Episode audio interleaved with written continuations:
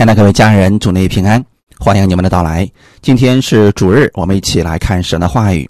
今天我们来看马太福音第十四章十三到二十一节。马太福音十四章十三到二十一节，我们分享的题目叫“五饼二鱼的启示”。先来读一下这段经文：马太福音十四章十三到二十一节。耶稣听见了，就上船，从那里独自退到。野地里去，众人听见，就从各城里步行跟随他。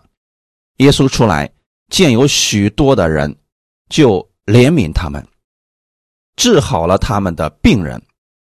天将晚的时候，门徒进前来说：“这是野地，时候已经过了，请叫众人散开，他们好往村子里去，自己买吃的。”耶稣说：“不用他们去，你们给他们吃吧。”门徒说：“我们这里只有五个饼，两条鱼。”耶稣说：“拿过来给我。”于是吩咐众人坐在草地上，就拿着这五个饼、两条鱼，望着天祝福，掰开饼递给门徒，门徒又。递给众人，他们都吃，并且吃饱了，把剩下的零碎收拾起来，装满了十二个篮子。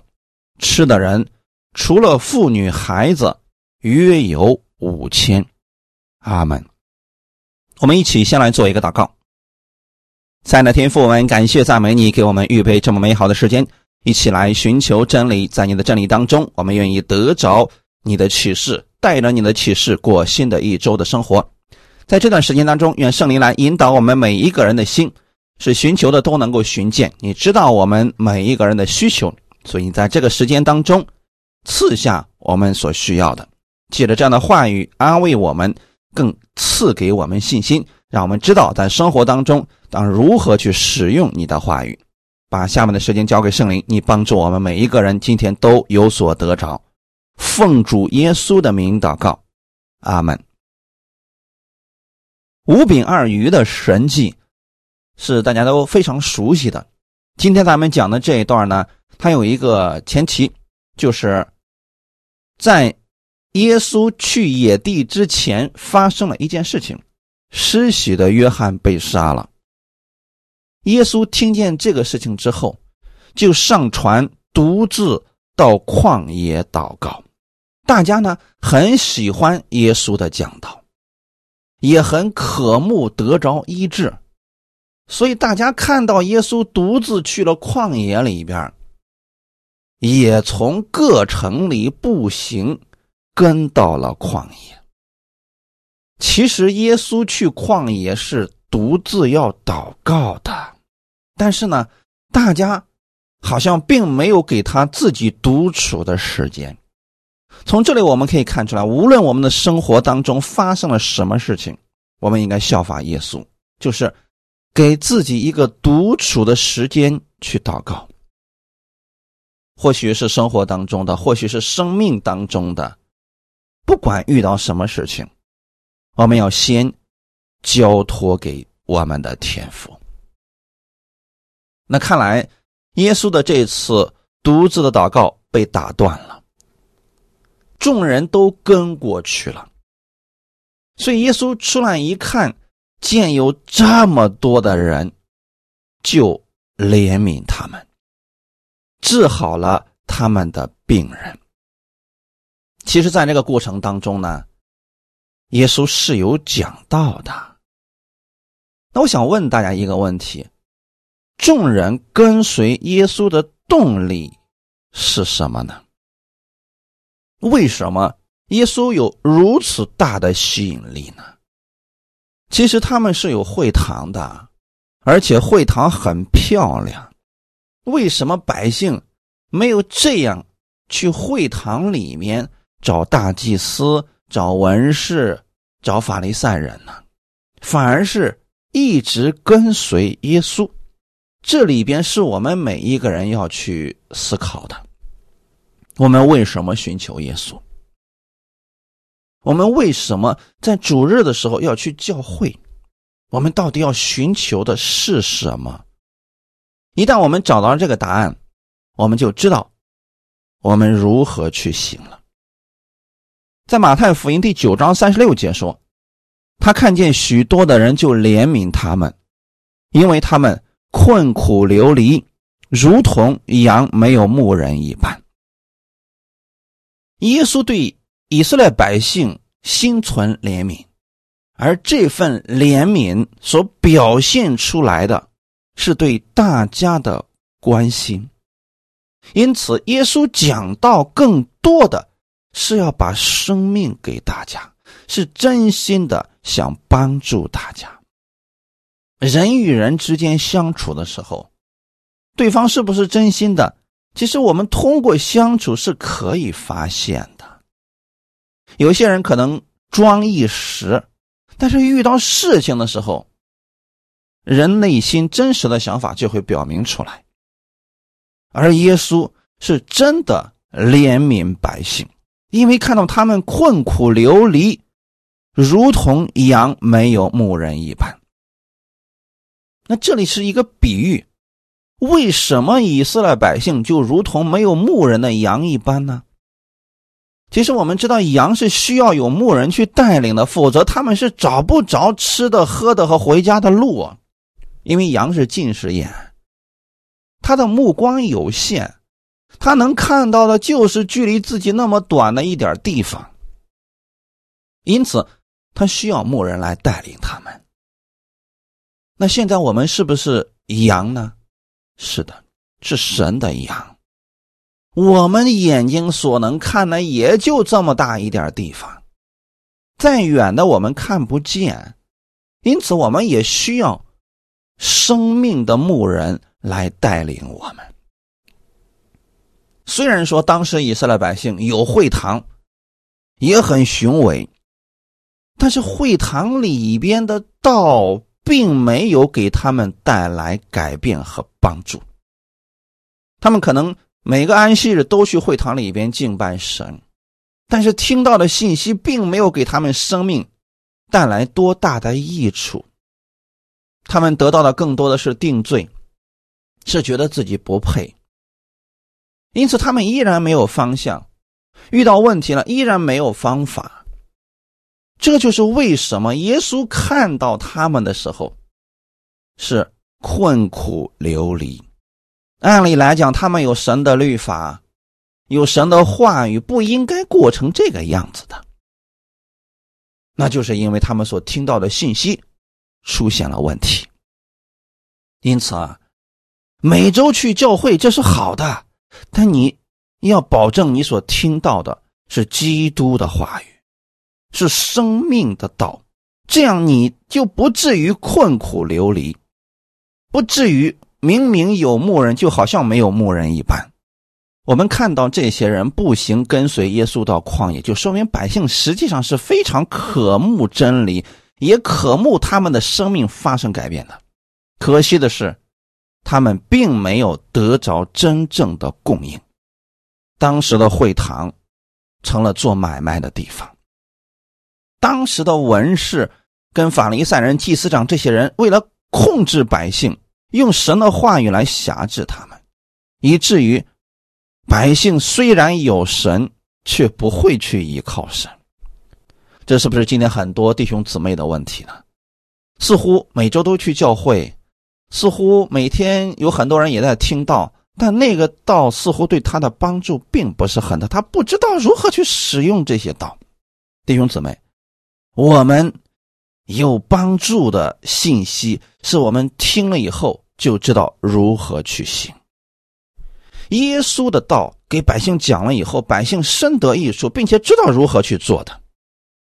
而且耶稣不仅仅只是讲道，他也把这个道现场实行了出来。耶稣是如何怜悯百姓的呢？马太说他是医治病人，马可说他是在教训他们，而路加却说，耶稣既有教训他们，又医治他们。也就是说，耶稣传道。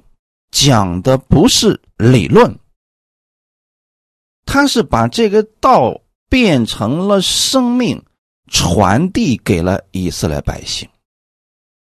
这是一个整体，所以说，当生命的道进入我们里面之后，我们的肉体和灵魂都会得着满足。这个世界上也有很多的所谓的心灵鸡汤，你当时听了以后，心里面也会感觉到，哎呀，真舒服，哎，听了之后真过瘾，心灵也会得到满足啊。但这样的鸡汤。会不会对你的生命带来太大的改变呢？这些话语会不会影响你后面的生活呢？也会。如果这个毒鸡汤喝的多了，你会越来越多的脱离这个社会的。但耶稣的道不是这样的，他不仅能让你内心得到满足，也会让你在生活当中。经历到神话语的大能，心灵和身体上都会得着满足的喜乐。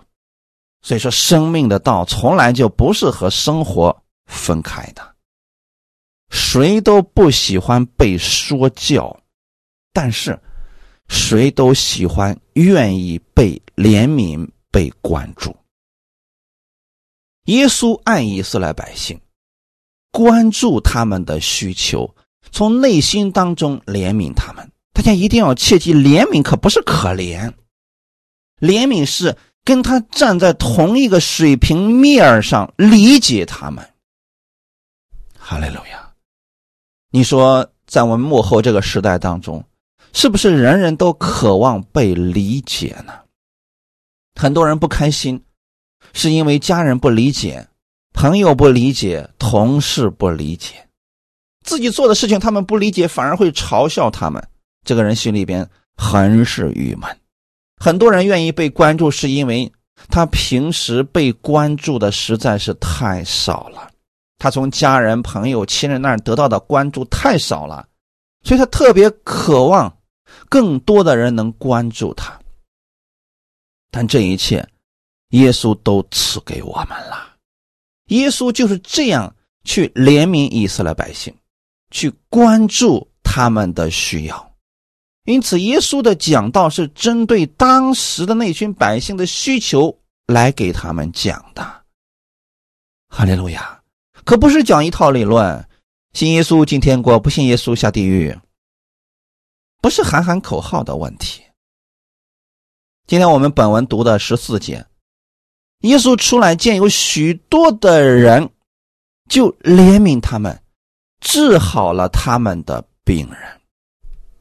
感谢主，耶稣不仅仅是讲道，他还会去关注百姓的需求。马太福音九章三十五节，这里就提到了耶稣做工的顺序。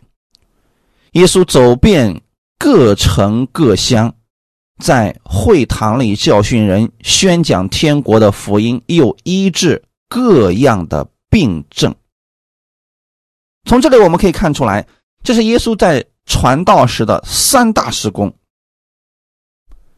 首先是在会堂里教训人，因为他们当时主要的施工是面对犹太人，而犹太人他们多年以来遵守。祖宗的遗传，那就是安息日一定要去会堂里边敬拜神。可当时的会堂里边没有神，都是仁义的东西，所以耶稣要去会堂里边教训人。后面就提到宣讲天国的福音，这两者有什么不一样的呢？耶稣在会堂里。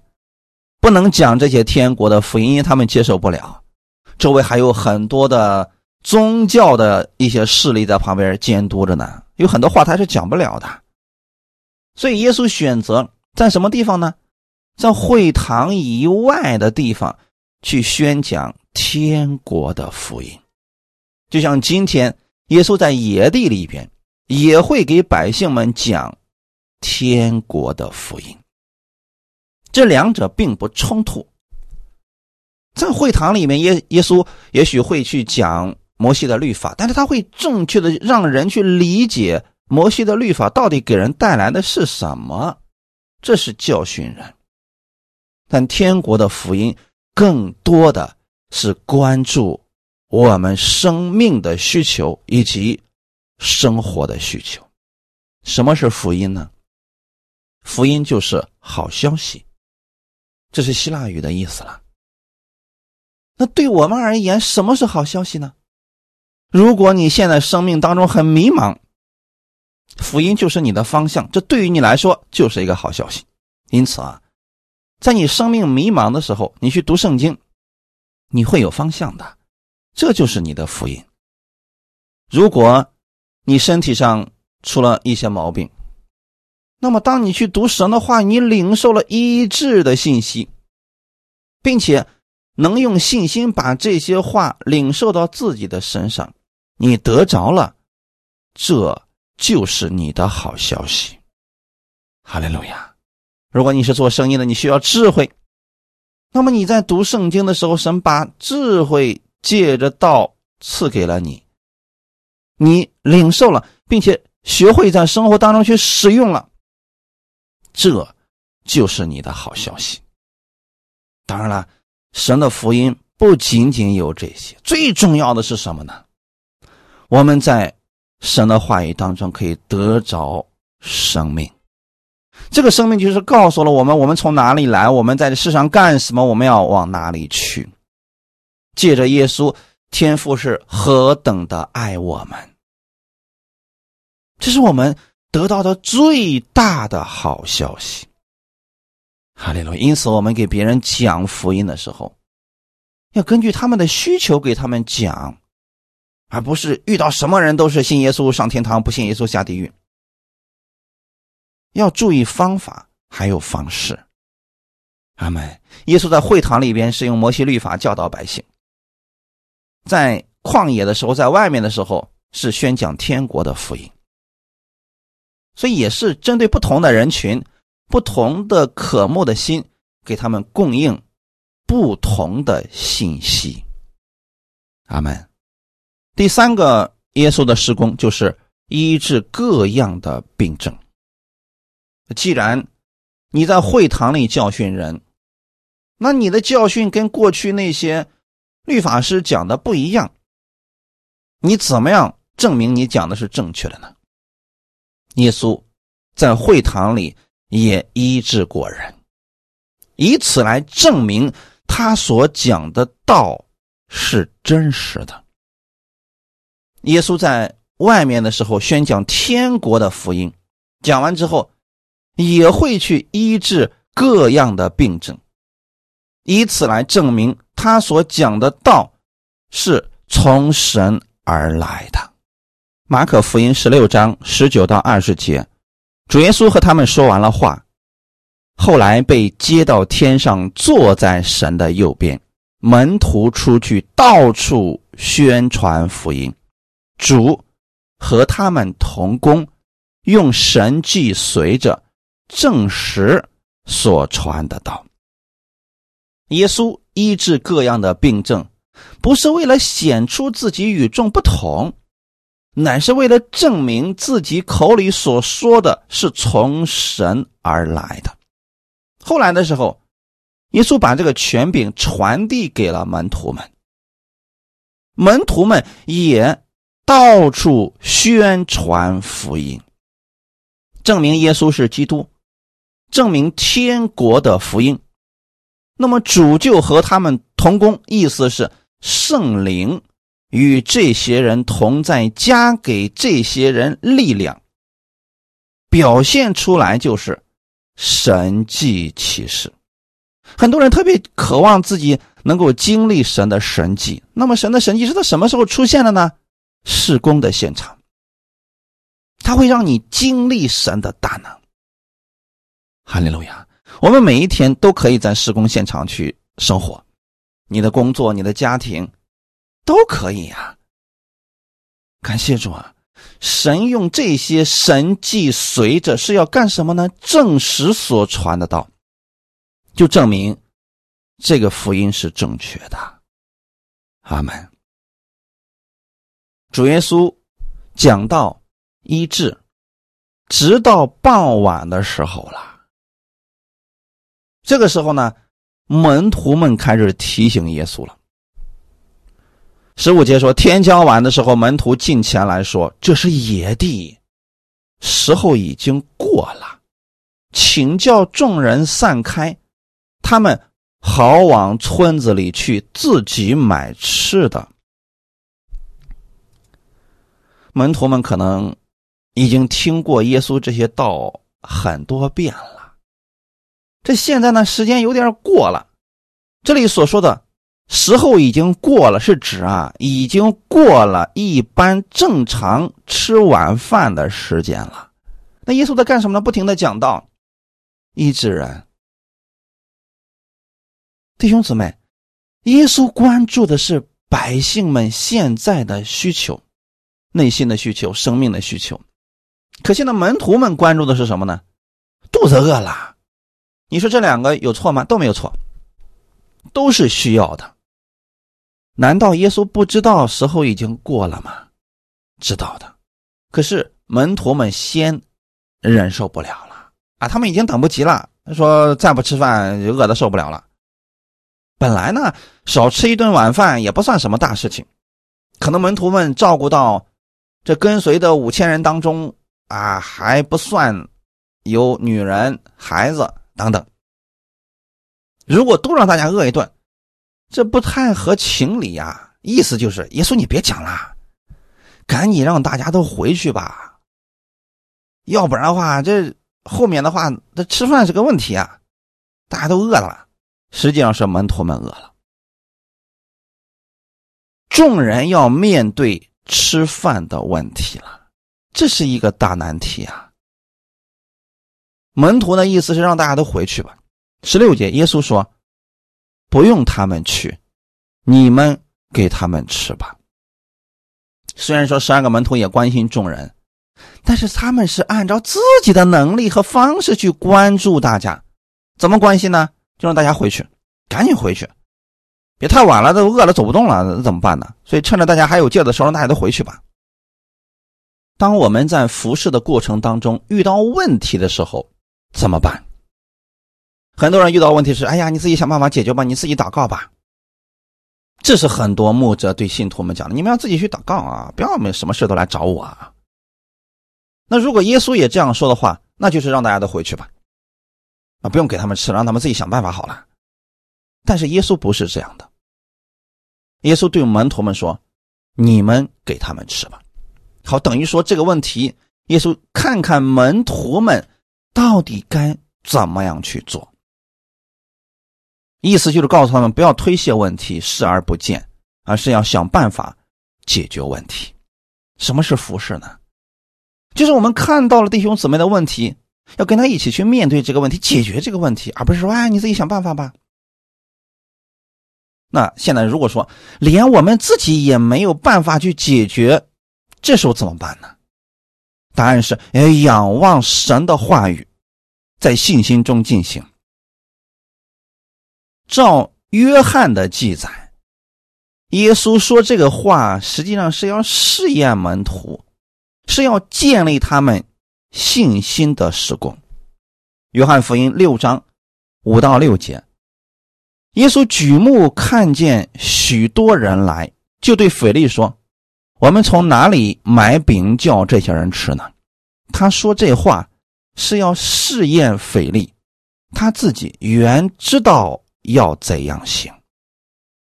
当然了，我们现在能够理解啊，耶稣都从死里复活了，肯定有能力去解决这个吃饭的问题了。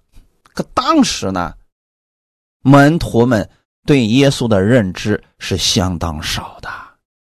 我们应该站在这个信心的角度去想，当时门徒能不能理解这个话语？因为现在我们虽说都信耶稣。但很多人其实对耶稣的了解就处在当时门徒对耶稣的了解之上，非常的少，所以他们遇到问题，本能的会想：那我有什么办法能处理这些事情呢？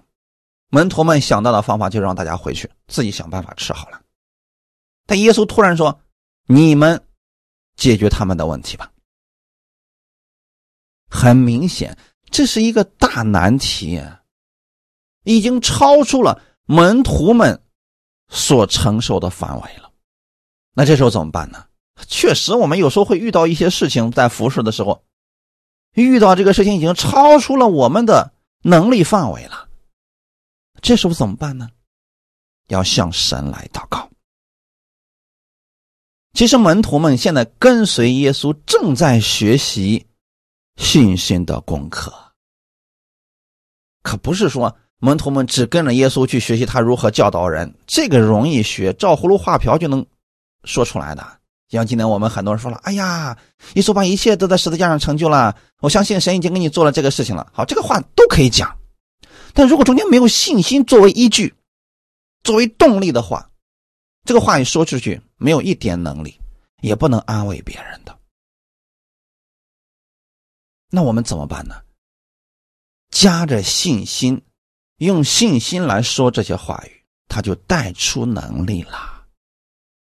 阿门。当时这个问题实在太大了，所以门徒们不知道该怎么办了。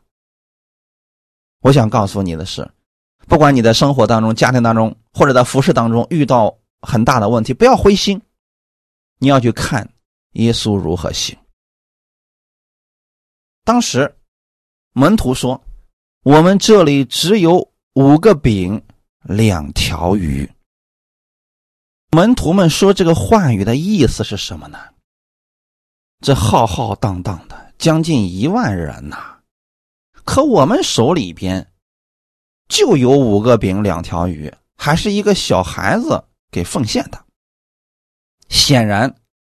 门徒是照着自己手中所有的来看待众人的需要，结果是什么呢？我们不够，做不了，这事成不了。很多的时候，我们生命当中遇到难题了，我们一看这个难题，再看看我们自己的能力，我们就会发现不行，解决不了，走到尽头了，没办法了，等等一系列。糟糕的结果，我们就出现了。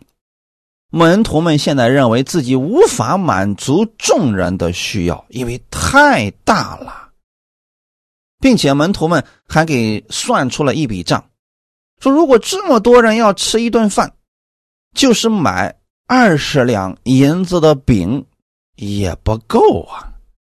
二十两银子相当于一个壮年的劳力。八个月的工资，也就快一年的工资了呀！就这这么多的钱啊，去买饼也不够现金这么多人吃啊。这只是一个理论阶段，就说你真的拿出二十两银子去买这个饼，恐怕也不够。可还有一个问题是什么呢？这里是旷野呀，去哪儿能？有这么大的工厂，我们一下子买这么多饼，这也不现实呀。所以门徒是想告诉耶稣，我们帮不了他们。就算我们有钱，这现在也买不了这么多的饼啊。这是一个现实的问题。弟兄姊妹，我们的生命当中确实有时候会出现这样的问题，让我们觉得实在没有办法了，好像没有路可走了。这时候怎么办呢？你要转向耶稣。十八节，耶稣说：“拿过来给我。”把什么拿给耶稣呢？是把众人给耶稣吗？不是，是五个饼两条鱼。现在这五个饼两条鱼，实际上就是信心的种子。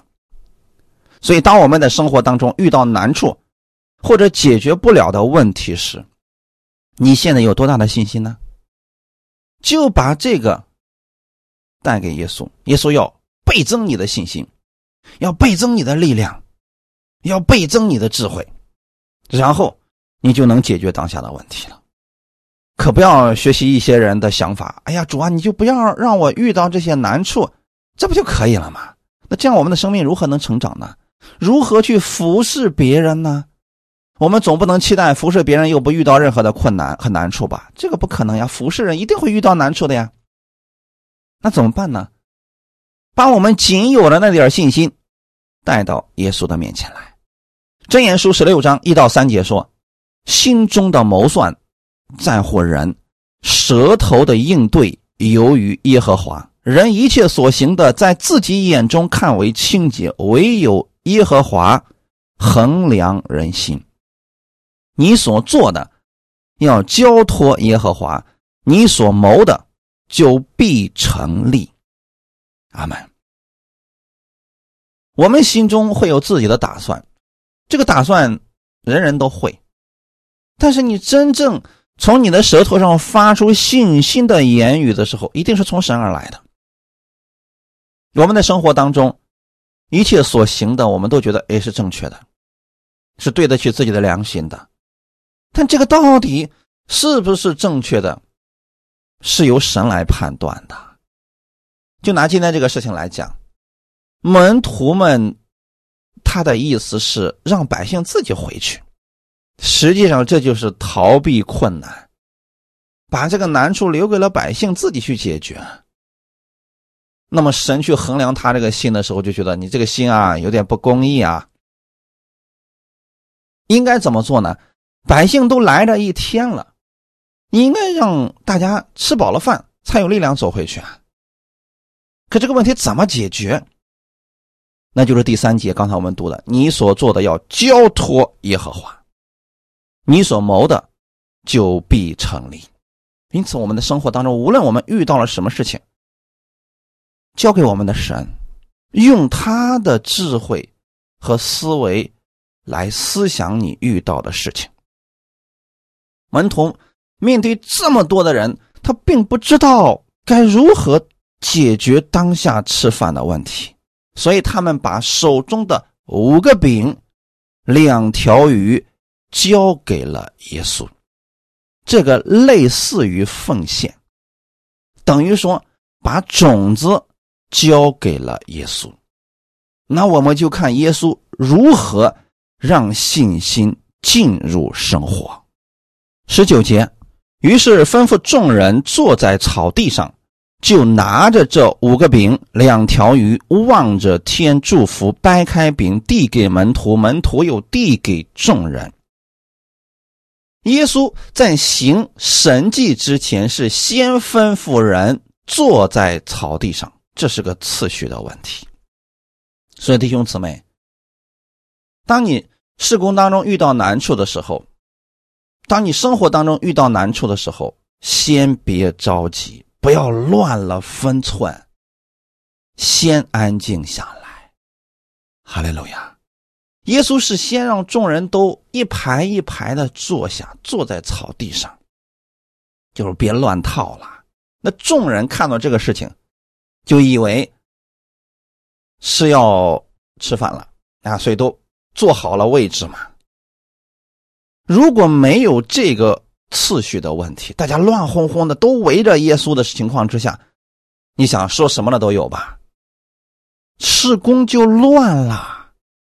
因此，教会当中的服饰或者生活当中都应当有次序。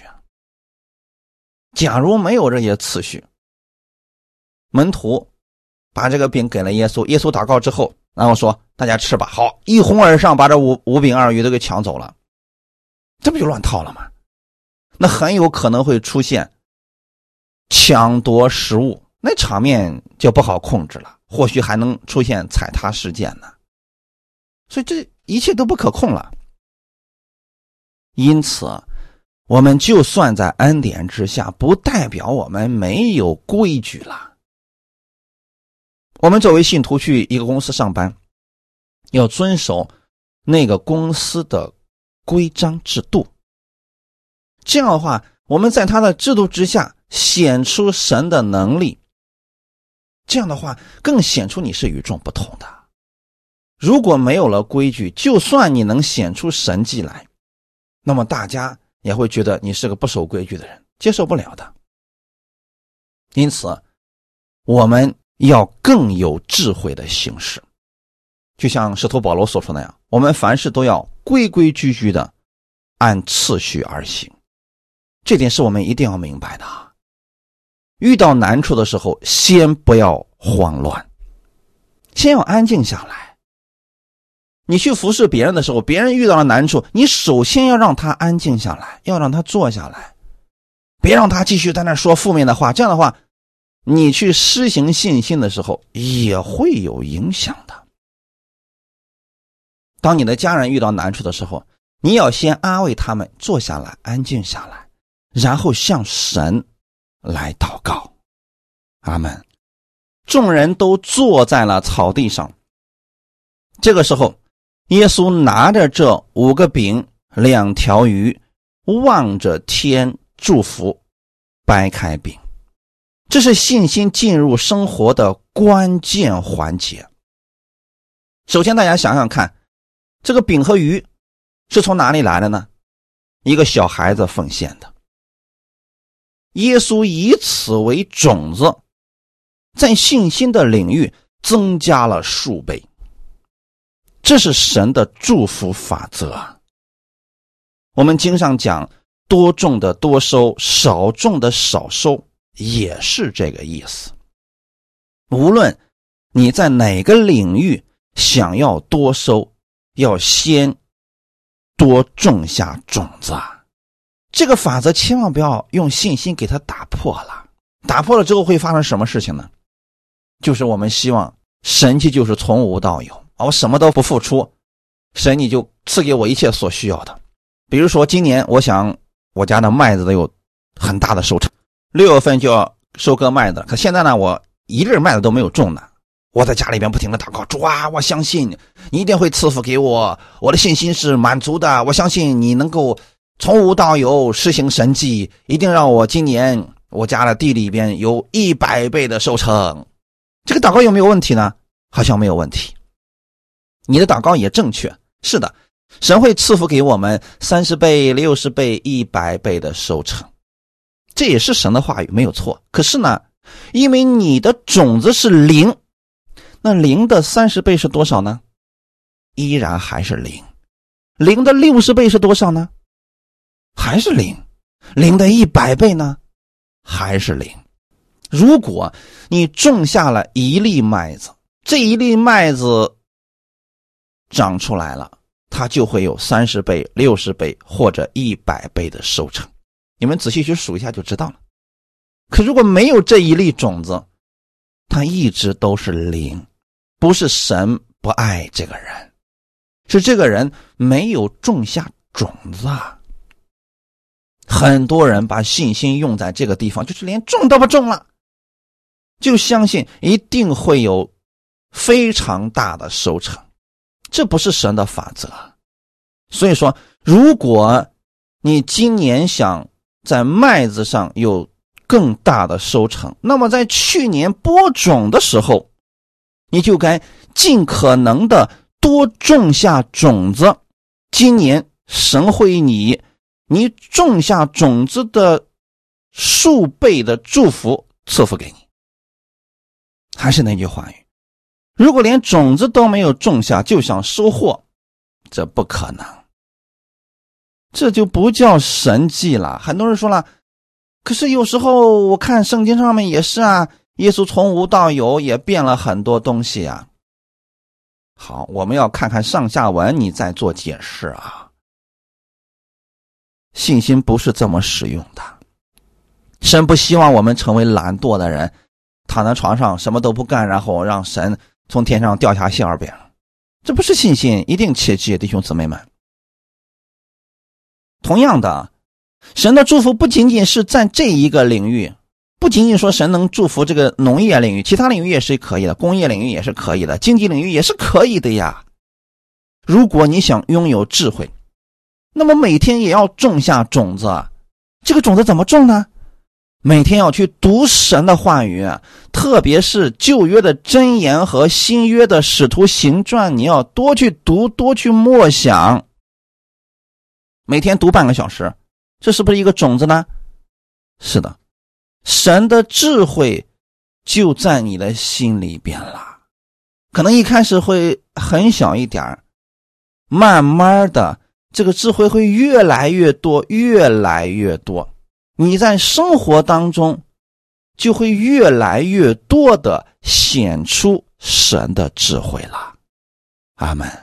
若是你想在经济方面得以自由，那么就借着十一的奉献，借着你的信心去播下奉献的种子。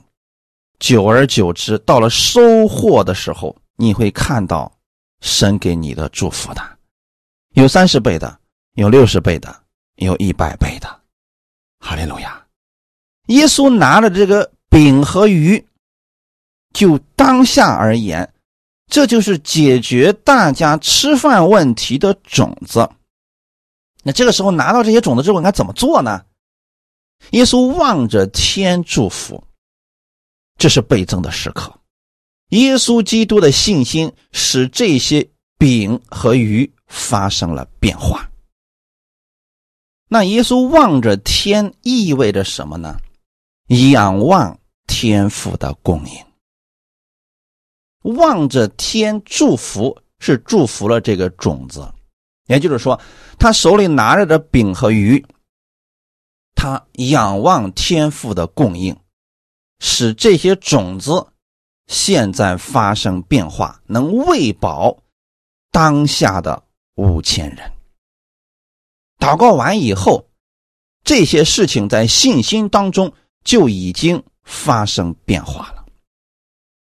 耶稣祝福了以后，掰开饼递给门徒，然后有门徒分给众人。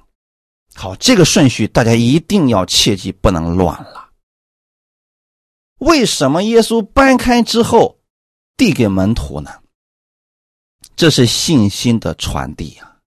耶稣从天父那里得着了这个祝福，然后把这个信心要传递给门徒。我们在这里要强调一下啊，此时此刻。耶稣掰开了饼，递给门徒。这个饼并没有在数量上透过眼睛看到它倍增，也就是说，从人的肉眼而看，饼和鱼并没有加增。可此时此刻，耶稣把这个递给门徒的时候，是透过信心递给他的，告诉他们什么呢？分给众人。照他们所要的递给他们。如果有人想要两条鱼，就给他两条鱼；如果有人想要一个饼，就给他一个饼。如果此时没有信心，这个事做不了了。因为如果你只是透过地上的这个肉眼来看现在手里的种子，那它就是五个饼两条鱼，你怎么看？他都没有什么特别的，但如果是带着信心去分的时候，他就会产生神迹。什么意思呢？你分了，这里边的饼和鱼并不会少。做这一些事情，一定得有信心的人来做。耶稣给门徒们做了一个示范，然后是希望门徒。也去参与到信心的时光。那这个呢，我给大家讲一下。如果在圣餐当中的时候，大家是可以理解这个的啊。你比如说，当我们拿着圣餐饼的时候，我们把它掰开了。此时，当我们说奉主耶稣的名，将这饼分别为圣，从此刻开始，这不再是普通的饼。乃是耶稣的身体，耶稣的身体具有医治之能。当我们领受了耶稣的身体，我们的身体会因此而发生改变，所有的疾病会从我们身体当中离开。其实这就是信心的一个传递啊！当我们如此祷告了，把这个饼递给你身边的人的时候，他。要透过信心来领受耶稣的身体。如果他认为这就是一个饼，那不会发生任何果效的。如果他现在透过信心的眼睛去看这个病，他知道这就是耶稣的身体，那么就会发生神奇的果效。阿门。这是一个传递的过程，所以耶稣掰开了饼递给门徒，跟我们领受圣餐非常的相似。门徒带着信心。拿着这五饼二鱼分给众人，结果分到最后呢，这个东西也没有分完呢。大家吃完以后，还收拾了十二篮子的零碎，不但没有少，反而还多了。你有没有发现，从头至尾，这都是信心的传递呢？百姓们。最终领受到了实实在在的祝福，这个可不是一个精神上的安慰啊！他们真的吃饱了，还有剩下的，是照个人所需的分给他们的。阿门。今天我们做神的施工，应当让这样的信心进入我们的生活，你真的会看到神迹其实不断的发生。这不是耶稣那个时候才有的事情，在旧约的时候也曾经有过。我们看一段经文，《列王记下》第四章四十二到四十四节，《列王记下》第四章四十二到四十四节，有一个人从巴利沙利沙来，带着初熟大麦做的饼二十个，并新穗子装在口袋里。送给神人，神人说：“把这些分给众人吃。”仆人说：“这一点儿岂可白给一百人吃呢？”以丽莎说：“你只管给众人吃吧，因为耶和华如此说：众人必吃了，还剩下。”仆人就摆在众人面前，他们吃了，果然。还剩下，正如耶和华所说的。感谢主啊，这是以利沙的时候所出现的一个神迹，也是这么一个情况。有人献上了大麦饼二十个，还有新穗子，装在口袋里。这时候呢，有一百个人要吃饭，二十个饼，一百个人怎么分呢？可这个时候需要透过信心去传递。虽然当时那个仆人说这不够啊，不能够一百个人吃啊。伊丽莎怎么说的？你只管给众人吃。意思是这个事儿你不用管了，我告诉你怎么做，你就去怎么做。因为神如此说，众人必吃了，还剩下。所以这是神的祝福呀！我们在生活当中遇到难处的时候，特别是我们没有办法解决的问题的时候，你要想到这个问题，在信心的领域领受神的话语，他会赐给你当下所需要的智慧，让你解决你当时遇到的难处。哈利路亚！你想想看，这个仆人没有信心。但是他照着神人的话去做了，在旧约的时候，神人的话跟神的话其实没有多大的差别的，你只要照着他的话去做就可以了。那伊丽莎对这个仆人说什么呢？尽管摆给众人吧，二十个饼摆在一百个人面前，你尽管去做就好了，剩下的事情交给神。阿门。所以信息的领域是什么？它首先得有种子，在这个种子的基础上，我们再去做。有很多说：“哎呀，我就剩这么一丁点儿了，这有什么用呢？不要去做了，算了吧。”你就不会看到后面的倍增了。这个仆人这么去做了，结果信心发生了果效，果然大家都吃了，还有剩下的，正如耶和华所说的。感谢主，所以五饼二鱼。给我们的启示是有很多的，它会直接解决我们在生活当中遇到的难题，让信心进入生活，绝对不是一个口号，而是实实在在的让你经历神的大能。但是呢，信心进入生活也不是天马行空，随便去乱想，这不是信心。信心一定要是有有依据的，它是要有种子的，有一个基础的东西的，可不能什么都没有，非得。让神给你成就所有的事情，然后你就坐那一动不动了。有些人不就说了吗？耶稣在十字架上把一切都成就了，所以我们什么都不需要做了，就等着神把一切都做成，摆在我面前吧。没有这二十个大麦饼，那一百个人恐怕没有什么吃的。这就是一个非常现实的事情。如果你能献上这二十个饼，神就能倍增这个基数，让大家吃了，并且还能剩下。那你现在能向神献上的是什么呢？哪怕只有一丁点儿的信心的基础，神以此为基点，会把更多的祝福给你。那就从这一点开始做起吧。哈利路亚！回到我们今天的本文，他们都吃了，并且吃饱了，剩下的零碎收拾起来，装满了十二个篮子。耶稣并没有浪费这些食物，并没有因为是神倍增的，所以呢啊就不要了啊，说不定给个飞鸟吃也行啊。没有让大家收拾起来了，浪费。因此，耶稣是珍惜天赋所有的恩典和所赐的，我们也理当如此。感谢主。最后，我们看一段经文，《雅各书》第一章二到五节。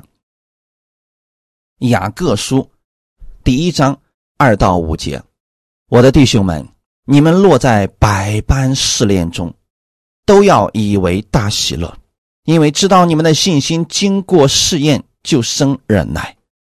但忍耐也当成功，使你们成全完备，毫无缺欠。